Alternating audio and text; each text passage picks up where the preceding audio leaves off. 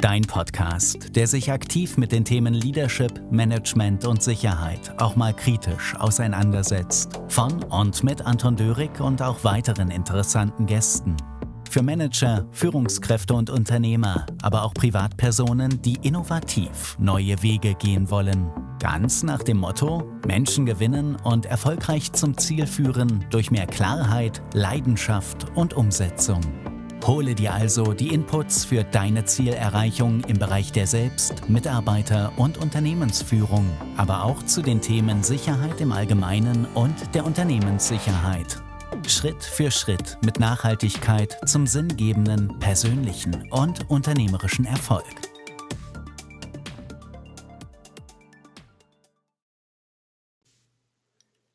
Hallo zu einer neuen Podcast-Folge. Heute mit dem Titel Krisenmanagement eine notwendige Überlebensstrategie.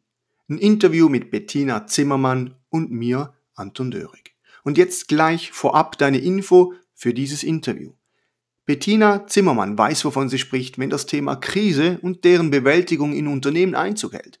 Sie ist Expertin und Autorin in diesem Bereich und Geschäftsführerin eines Sicherheitsberatungsunternehmens. Also weiß sie als Frau und Krisenmanagerin, wie sie die weiblichen Aspekte zur Bewältigung von außerordentlichen Lagen und Ereignissen aktiv mit einbringen kann. Eine passende Interviewpartnerin, wenn es darum geht, das Thema Sicherheit und im Speziellen die Krisenprävention mit einzubringen. Was erfährst du weiter in dieser Episode? Wie Führungskräfte und Manager von Erfahrung einer Unternehmerin und erprobten Krisenmanagerin profitieren können. Wie kann Mann von Frau noch was lernen bzw. was kann man übernehmen? Und warum sind Frauen eine perfekte Ergänzung für die Bewältigung von Krisensituationen in Unternehmen und im männerdominierten Bereich der Sicherheitsbranche? Dies und vieles mehr gibt's heute für alle, die sich nicht nur mit den Chancen, sondern auch den Risiken im Unternehmen und im Markt auseinandersetzen. In diesem Sinne, viel Spaß dabei beim Reinhören. Ganz herzliches Hallo hier zusammen. In dieser neuen Folge der Podcast-Folge, die sich mit dem Thema Leadership Management und Sicherheit auch mal kritisch und ein bisschen provokativ auseinandersetzt. Heute bin ich unterwegs und zwar bin ich zu Gast bei einer sehr tollen und wirklich erfolgreichen Frau, der Bettina Zimmermann. Ganz herzliches Hallo Bettina. Danke Toni, danke dir, herzlich willkommen bei uns. Super, freut mich, dass ich hier mal eure Büroräumlichkeiten anschauen darf, dass du zugesagt hast, dass wir miteinander in der nächsten Zeit jetzt mal diesen Podcast ein bisschen mit dem Thema aus einer anderen Perspektive anschauen. Und zwar will ich ja dich gar nicht selbst groß vorstellen. Das können ja meistens die Interviewpartner oder Gäste bestens, wenn sie das selbst machen. Darum gleich mal kurz die Frage, Bettina, wenn du jetzt irgendwo unterwegs bist an einem Fachkongress, zum Beispiel einem Leadership-Kongress, Führungskongress, und da fragt dich jemand, ja, Frau Zimmermann, was machen Sie denn, was tun Sie denn, woher kommen Sie denn? Was gibst du ihnen da mit auf den Weg? Da gebe ich Ihnen immer mit auf den Weg, dass ich Krisenmanagerin bin, Krisenmanagerin für Unternehmen, dass ich da bin, wenn ein Schiff ein bisschen in Schieflage gerät, helfe ich damit, dass das wieder Kurs findet und schwierige Stellen erfolgreich umschiffen kann. Super, sehr schön bildlich gesprochen. Das liebe ich auch persönlich. Ich bin immer ein Fan davon, wenn man in Bildern reden kann. Das sagt zwar nicht immer jedem zu, aber ich denke, es ist doch besser, weil es bleibt einem im Kopf. Mhm. Ja. Also das heißt, du hilfst Unternehmen oder vielleicht auch Privatpersonen, wenn sie eine größere Krise haben, wenn sich da was auftut oder zusammenbaut am Himmel und man merkt, jetzt kommt man in Schieflage und man sollte einen sicheren Hafen ansteuern, dann bist du dann da und hilfst denen, den Weg wieder zu finden. Einerseits, wenn Unternehmen in Schieflage geraten. Ich möchte aber das nicht als Hilfe betiteln. Ich möchte das gerne als Unterstützung äh, betrachten. Und zwar äh, unterstützen wir einerseits, wenn die Krise schon voll da ist, wenn das Unternehmen möglicherweise vor einem Reputationsverlust steht oder finanziell Schaden erleiden kann durch welche Einflüsse auch immer. Das kann eine Betriebsunterbrechung sein, ein Cyberangriff, ein Todesfall, Produktrückruf.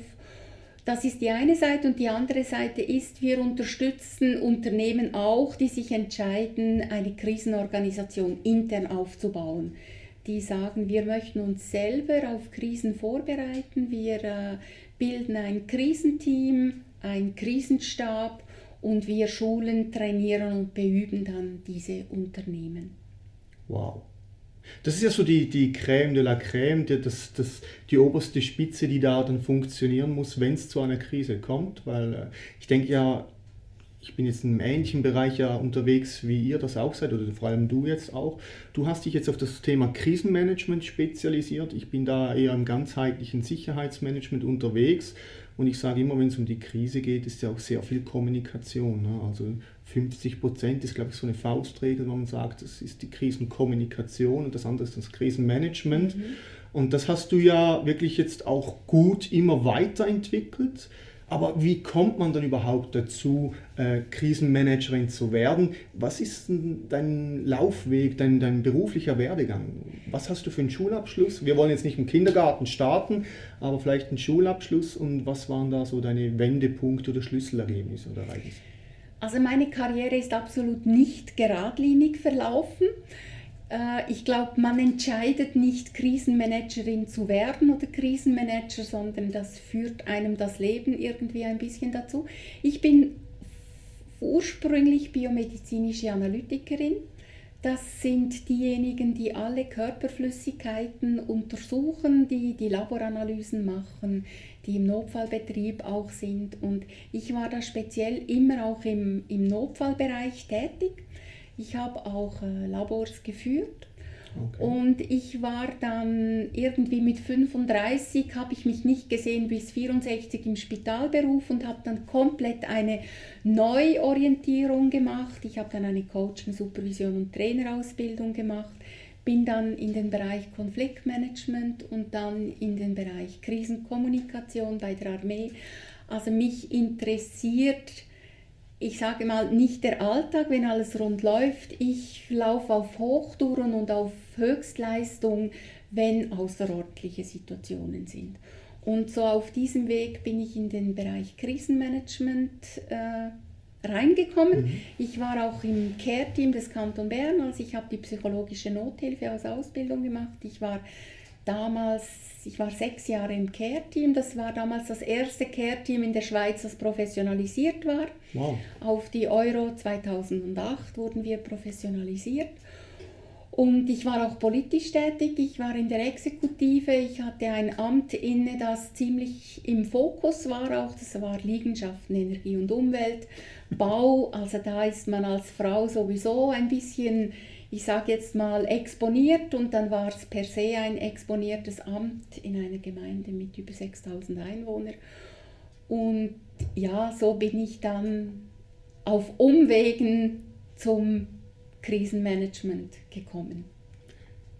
Es ist schon ganz eine äh herausfordernde, sage ich jetzt mal, Laufbahn, von diesem analytischen ins Detail, in die Tiefe zu gehen, in einem Labor zu arbeiten, wo man vielleicht eher für sich ruhig da ist, dass man die Ergebnisse dann bekommt, damit sie dann auch stichfest sind, sage ich mhm. jetzt mal, dass sie aussagekräftig sind.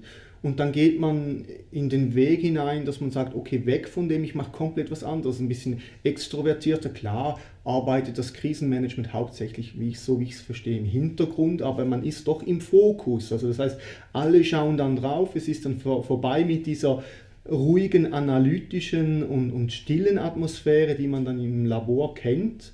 Und du bist dann wirklich komplett in die andere Richtung gegangen. Also ich war ja nie in einem komplett stillen analytischen Bereich. Ich okay. war schon da immer oder meistens im Notfallbereich drin. Mhm.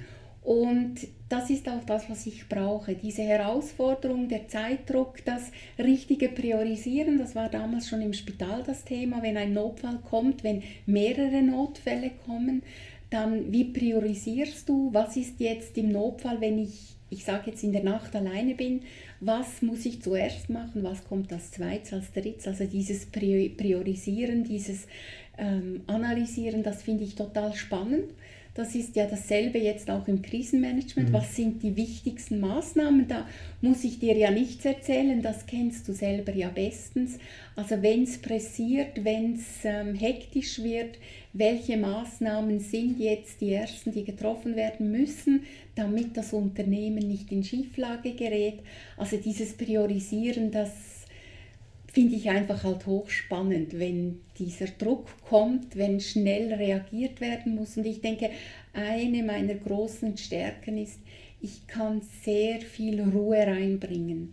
Also ich bin so nach außen hin wohlverstanden, äh, sehr ruhig, vielleicht sogar der Fels in der Brandung. Innerlich pulsiert dann natürlich das Herz schon auch ziemlich. Aber äh, ja, das braucht es, eine gewisse Ruhe. Das ist sehr interessant zu sagen, wenn ich dich richtig verstanden habe, dass du auf der einen Seite die Dynamik suchst, die, die, die Lebendigkeit, das, das Unvorhergesehene, da wirklich zu sagen, okay, jetzt gehen wir in eine, in eine Richtung, wo wir entscheiden müssen, wo wir nicht ewig lang rumdiskutieren können, wo mal ein Entscheid, Grundsatzentscheid gefällt werden muss, damit man dann wirklich wieder größeren Schaden verhindern oder mhm. wenigstens beschränken kann.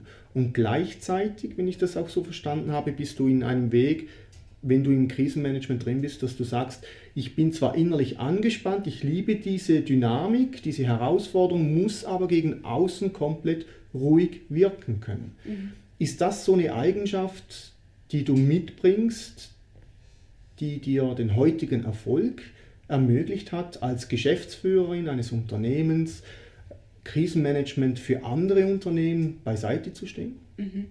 Ja, ich denke, das ist eine meiner großen Stärken. Einerseits in der Beratung die Ruhe auszustrahlen, weil die sind ja schon ziemlich auf Trab. Es mhm. geht um ihr Unternehmen, es geht, geht um den Fortbestand, es geht um ihre Reputation, da steht viel auf dem Spiel. Sie vertrauen sich uns an, wir begleiten sie. Das ist ja immer bei uns auch eine Teamsache, da ist selten eines alleine. Gibt vielleicht eine, die, die das Gesicht nach außen ist, aber da braucht es in der Regel bei größeren Krisen auch rückwärtige Unterstützung. Und das bringt denen ja nichts, wenn ich genauso nervös bin wie sie selber. Ich muss da die gewisse Ruhe ausstrahlen. Und ich denke, das gelingt mir recht gut dass da auch ein Vertrauen entsteht, doch, die hat den Überblick, die hat wirklich das Interesse, dass uns, dass man die beste Lösung findet und da ist ganz wichtig, es sind ja nie, nie wir Berater, die entscheiden, das ist immer das Unternehmen, das die Entscheidung trifft. Mhm. Wir bringen Lösungsvorschläge, was geschieht, wenn man nach links geht, was geschieht, wenn man nach rechts geht, was würden wir empfehlen der schlussendliche Entscheid liegt immer beim Unternehmen. Okay, das heißt, ihr seid wirklich äh, als, als Unterstützung dabei bei diesen Unternehmen, habt selbst die Möglichkeit aus dem Erfahrungsschatz dann die Empfehlungen abzugeben und zu sagen, achtet auf das oder berücksichtigt diesen Punkt noch oder habt ihr auch an das gedacht oder wir empfehlen euch aufgrund dieser und dieser Erfahrung, dass ihr hier möglichst schnell handelt mit dieser oder dieser Maßnahme. Aber selbst müsst ihr nicht Maßnahmen in dem Sinn für die Unternehmen ergreifen. Nein, die Maßnahmen ergreifen nicht wir, weil die Verantwortung trägt ja das Unternehmen. Wir hätten gar nicht die Kompetenz äh, wenn, wenn etwas passiert, können wir ja auch nicht die Verantwortung tragen dafür, weil wir da nicht, das ist ja nicht unser Unternehmen, aber wir begleiten, wir unterstützen bei den Entscheidungen. Und ja, wir können auf sehr viel Erfahrung zurückgreifen. Also alleine dieses Jahr hatten wir 20 Kriseneinsätze. Das war von Cybervorfällen, Cybererpressung, Todesfall im Unternehmen, Produktrückruf, äh, Bedrohungssituationen, also das ist ganz vielseitig, mhm. hatten wir, ähm, haben wir begleitet. Und wir können da auch, wir betrachten das immer sehr umfassend. Es sind nicht nur die Krisenmanagementmaßnahmen, es ist dann auch die ganze Kommunikation nach innen, nach außen, die darauf abgestützt sein muss. Und da können wir mit viel Erfahrung dazu beitragen. Okay. Wie, wie, wie, bist du da reingekommen? Also du hast es vorher mal kurz erwähnt, mhm. durch Weiterbildung und so weiter, aber es ist ja doch ein, ein hartes Pflaster, sage ich jetzt mal, in dieser ganzen äh, Managementwelt, die hauptsächlich immer noch äh, von Männern geführt wird. Wie, wie hast du es da geschafft, als Frau reinzukommen und zu sagen, okay, äh, hört mal zu bitte, diese und diese Punkte solltet ihr wirklich berücksichtigen. Da muss man sich schon ein bisschen mit, muss man sich mit Ellbogen vorstellen, dass man da in, dieser Sicherheitsbranche, Beratungsbranche als Unternehmen andere unterstützt oder hast du das irgendwie mit einem ganz anderen interessanten Aspekt gemacht? Ich sage jetzt mal vielleicht so weiblich mit Biss, eines deiner Bücher, wenn ich es richtig im Kopf habe. Ist das so äh, ein Thema, wo du sagst, ja, da in diese Richtung geht's? Ja, ich bin ja jetzt unterdessen seit zehn Jahren in diesem Bereich drin. Mhm.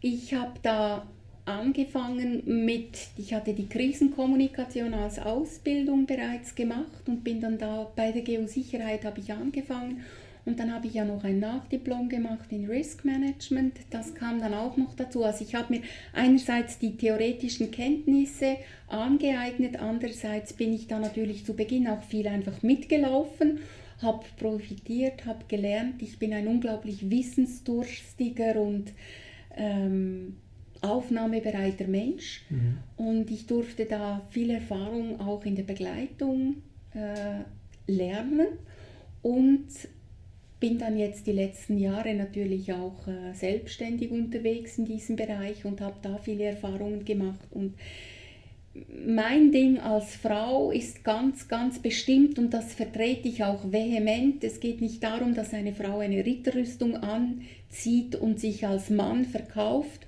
um sich da ihren Platz zu schaffen, sondern ich finde es wichtig, dass eine Frau auch die weibliche Komponente einbringen kann. Es ist das Zusammenspiel zwischen Mann und Frau, männlichen Kompetenzen, sage ich jetzt mal, weiblichen Kompetenzen, dass man diese Synergien nutzt und das ist mir ganz stark ein Anliegen, dass ich das so reinbringe. Und ich denke, das ist jetzt über diese Jahre auch gelungen. Das war zu Beginn recht schwierig, weil wenn man da in ein Unternehmen kommt im Bereich Krisenmanagement, erwartet man keine Frau.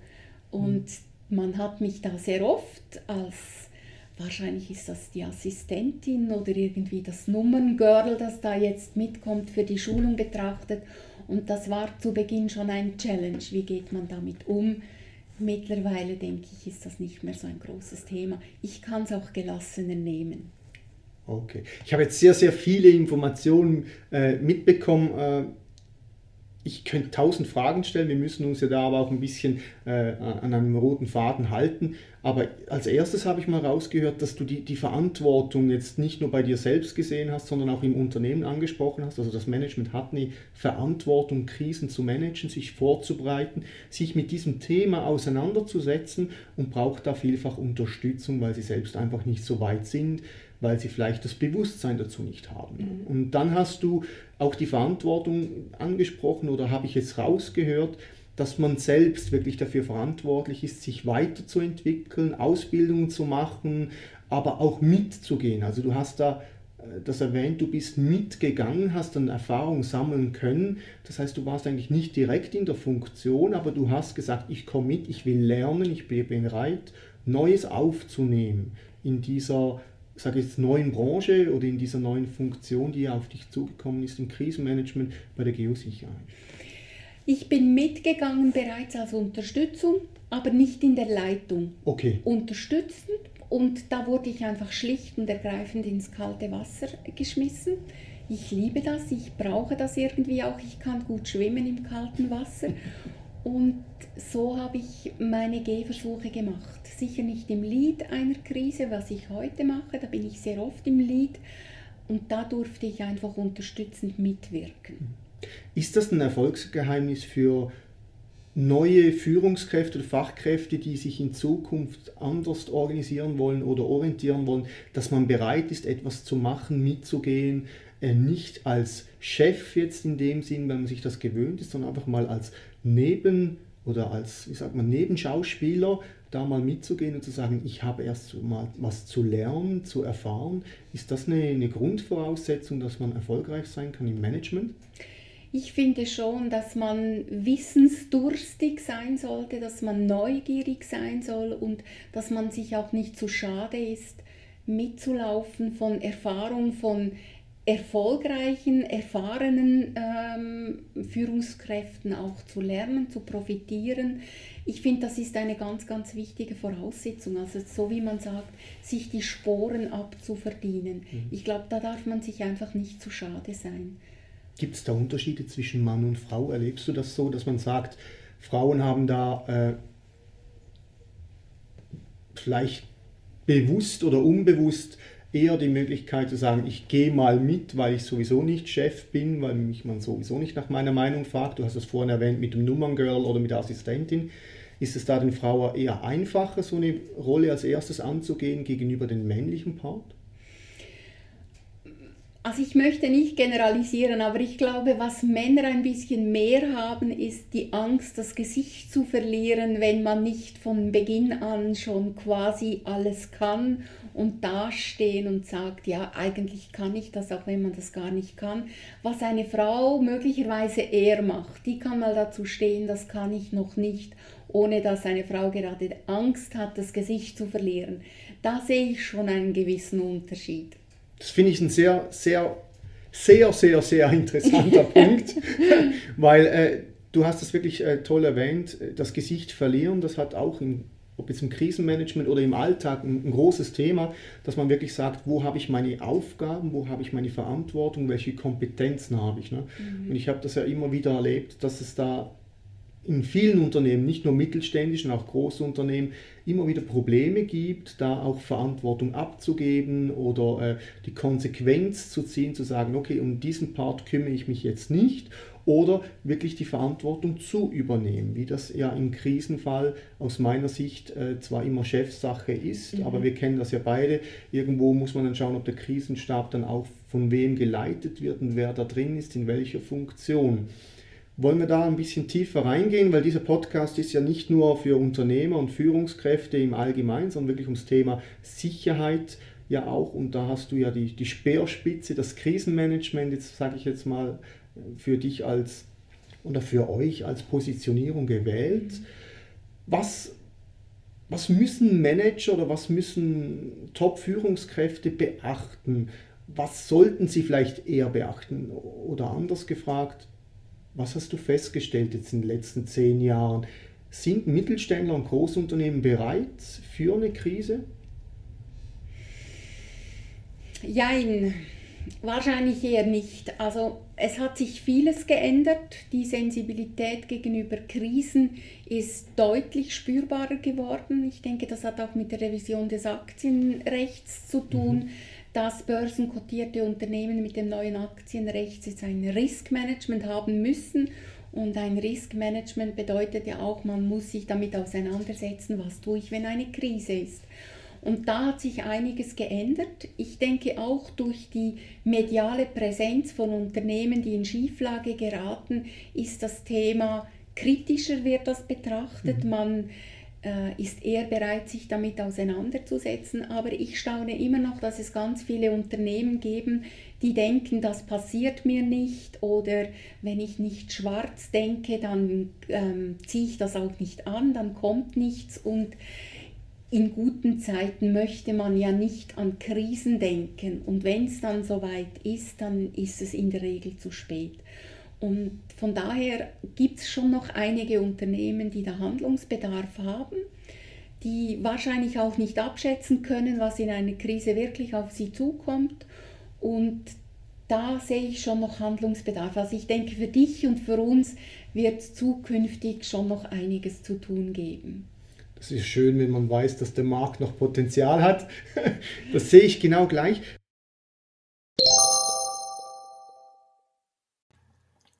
Das war also dieser erste Teil der sehr interessanten Episode zu diesem Thema. Ich hoffe, es hat dir viel Spaß gemacht.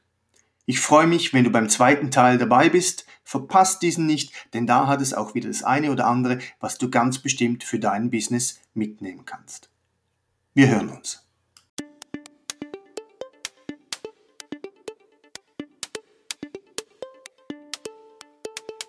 Wunderbar, dass du bis zum Schluss mit dabei warst. Wenn dir dieser Podcast gefallen hat, dann hinterlasse doch einfach eine positive Bewertung und empfehle ihn in deinem Netzwerk und auf Social Media weiter, damit auch andere wie du weiter davon profitieren können.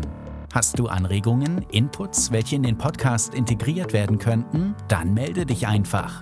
Willst du dein Business oder andere Bereiche mit Unterstützung weiter vorantreiben oder suchst du einen Keynote-Speaker für deinen Anlass? Dann besuche die Website www.anton-dörig.ch für weitere Informationen und hinterlasse dort deine Anfrage. Gerne können wir dies dann gemeinsam und erfolgreich angehen. Besten Dank und weiterhin viel Erfolg!